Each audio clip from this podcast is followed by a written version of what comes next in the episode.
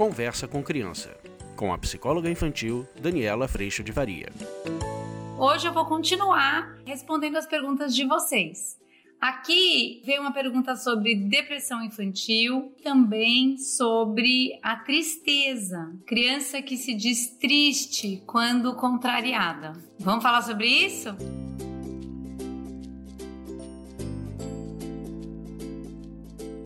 Olha, talvez eu acho que uma das coisas mais difíceis para mim, pelo menos, é quando eu vejo as crianças sentindo medo ou tristeza. A raiva, de certa forma, ela é um sentimento que ela às vezes é um vulcão em erupção, né? Vem tanto para fora, é tão ah, vem para fora, que de certa forma ela é trabalhada. O nosso grande ponto é trabalhar o como vem para fora e ajudar principalmente as crianças a perceberem o que elas precisam para que cada vez mais elas aprendam a lidar com essa emoção e a escutar essa necessidade. Nos adultos, isso a gente pode perceber acontecendo no processo de irritação. Irritou, você tá precisando de alguma coisa, tem alguma coisa que tá desconfortável, tem alguma necessidade aí. Eu tenho a sensação da raiva nos sentimentos mais palpáveis, assim, mais claros, né, mais diretos, e a irritação junto desse processo. Agora, o medo e a tristeza, e hoje a gente vai falar da tristeza, eles já parecem que estão acontecendo tão lá dentro, tão lá no fundo, que muitas vezes a gente se assusta enquanto adultos, ou a gente tem medo da criança ter medo ou a gente acaba ficando tão triste de percebermos a tristeza nos nossos filhos que às vezes esse lugar é um pouquinho mais desafiador para nós. Mas é tão importante a gente, de novo, né, colocar a lupa dentro da gente e perceber como é que esse processo da tristeza ele acontece. Muitas vezes ele vem depois de uma experiência de decepção, ele vem às vezes depois de uma experiência de uma dor na relação com alguém, às vezes uma, decepção mesmo, um colapso de algo que era tão importante, um luto,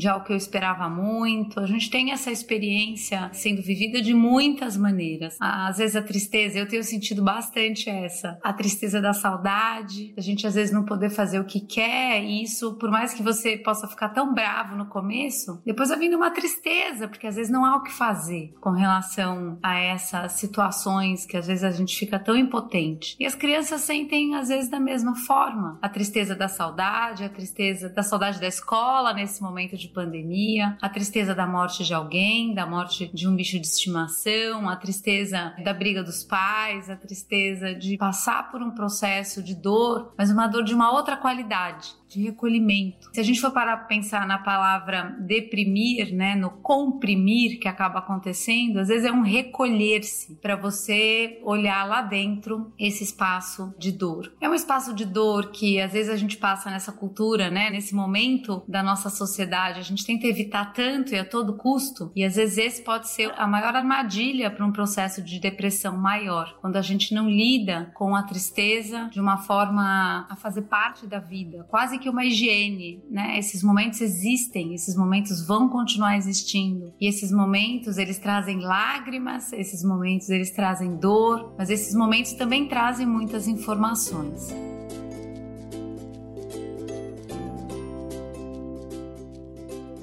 Então, quando você encontrar um filho triste, seja porque um amigo decepcionou, porque ele tem uma saudade, ou porque alguém importante não agiu da forma como ele gostaria, ou porque ele está afastado de alguém importante, ou porque às vezes os adolescentes, né, o menino que eu gosto não gosta de mim, ou a menina que eu gosto não fala comigo direito, e isso vem uma tristeza grande. É muito, muito importante que a gente encontre encontre as crianças lá, lá na dor. A nossa tendência automática, nosso piloto automático, ele vai muito na direção de distrair da dor, tirar da dor, fazer de conta que não tem dor, tirar da tristeza, leva a tomar um sorvete, liga essa televisão, vamos ver um filminho. Muitas vezes a gente parte para agradar, para fazer esse processo de distração, mas assim, encontrar na dor é algo que eu fiz um vídeo há um tempinho atrás diferenciando empatia de acolhimento. E muitas vezes a gente até consegue ter empatia pela tristeza do outro, mas tem um pedaço que eu ainda tô fora desse lugar, né? Por isso que a gente trabalha tanto lá no curso e eu venho trazendo esse conteúdo aqui para você, mas lá é mais aprofundado e mais de perto essa ideia da gente pôr a lupa no nosso coração. Quando eu percebo o quanto eu vivo tristeza e muitas vezes em situações muito semelhantes a dos nossos filhos ainda hoje, a gente consegue realmente, ao invés de empatizar somente com os nossos filhos, a gente consegue acolher a dor deles. Eu lembro de uma cena aqui em casa que minha filha estava num momento de muita tristeza, durou algum tempo, algumas semanas, de uma decepção de um amor, a minha filha mais velha. E nessa experiência, ela estava tão triste e eu tava, assim, doendo de vê-la triste. E doendo até mais do que ela tava doendo, que é um pouco isso. Parece que dói até mais na gente do que neles, né? Mas nesse processo de acolhimento, do estar junto, às vezes em silêncio, dando colo, eu tô aqui, eu conheço essa dor, eu tô aqui pro que você precisar, chora mesmo e chorar junto muitas vezes é um espaço assim de um amor para esses momentos que ele é muito, muito, muito curador. A hora que a gente consegue acolher nossos filhos e a tristeza que eles estão vivendo, ao invés de ir pela expectativa exigência que você não devia estar tá sentindo isso, mas nem merecia que você sentisse isso, essas coisas que a gente faz, né? Mas a hora que a gente acolhe, acolhe ficar junto, às vezes sem dar solução, sem dizer o que você devia ter feito, o que você devia estar sentindo, como você devia ter agido. Não, a gente começa a dar espaço para frutificar novas posturas. A gente começa a dar espaço para essa informação que existe lá dentro da tristeza e da dor começar a ser captada pela pessoa. De eu perceber, por exemplo, nas relações com os outros, o que é que eu fiz comigo, em que lugar eu me pus nas relações, será que eu estou agindo com expectativa em cima do outro? Será que eu vou estar fazendo o melhor que ele pode? Como é que eu posso lidar com o processo que me dá desconforto? Como é que eu posso comunicar isso? Será que eu fazendo mais amigos, essa sensação vai ficar melhor? Então, soluções serão criadas, mas elas vão surgir desse espaço de escuta que muitas vezes tem silêncio e lágrima.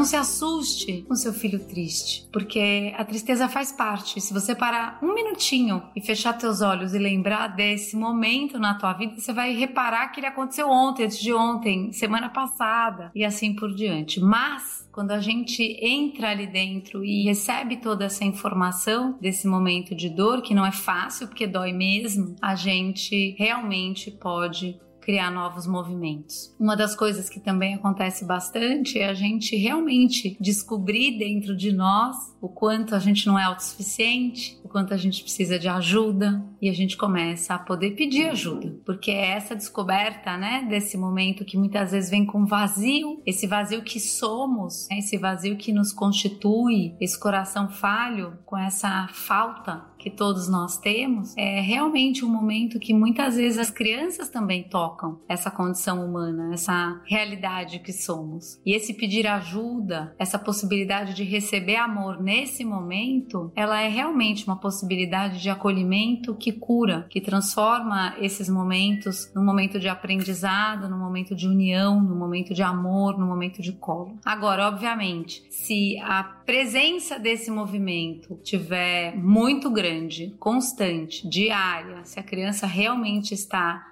abatida por um tempo e não tem um processo de algo que disparou isso, é hora de buscar ajuda. Que normalmente a gente vai lidar com as tristezas na infância, principalmente, sendo resultado de algum estímulo que aconteceu. Então, se você está vendo que esse é um processo que está acontecendo e que não há estímulos claros, não foi a amiga que não falou mais comigo na escola, não tem um estímulo claro, às vezes é importante fazer um acompanhamento, passar no pediatra de repente buscar uma ajuda psicológica para a gente realmente entender o que está acontecendo. Às vezes as crianças, por volta de 7, 8 anos, elas começam a tocar esse lugar de vazio. E por isso que eu entendo que nós percebermos esse lugar dentro de nós é tão importante para a gente poder acolher o outro, quando ele também se percebe nessa necessidade de ser amado, nessa possibilidade desse relacionamento humano, no quanto há decepção sim, mas também há muita expectativa e exigência, a gente também quer tudo do nosso jeito. E aí a gente vai começando a também entender o processo de tristeza como informação, informação rica sobre nós, sobre a nossa relação com os outros, também sobre a nossa relação com Deus e assim por diante.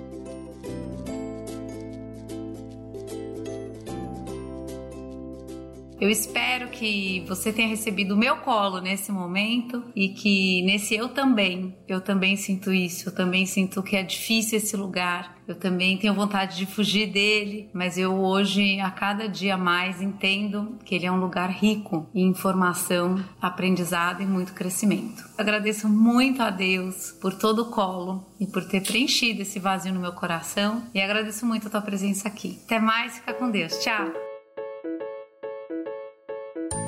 Você acabou de ouvir Conversa com Criança, com a psicóloga infantil Daniela Freixo de Faria. Mande seu e-mail para conversa@danielafaria.com.br.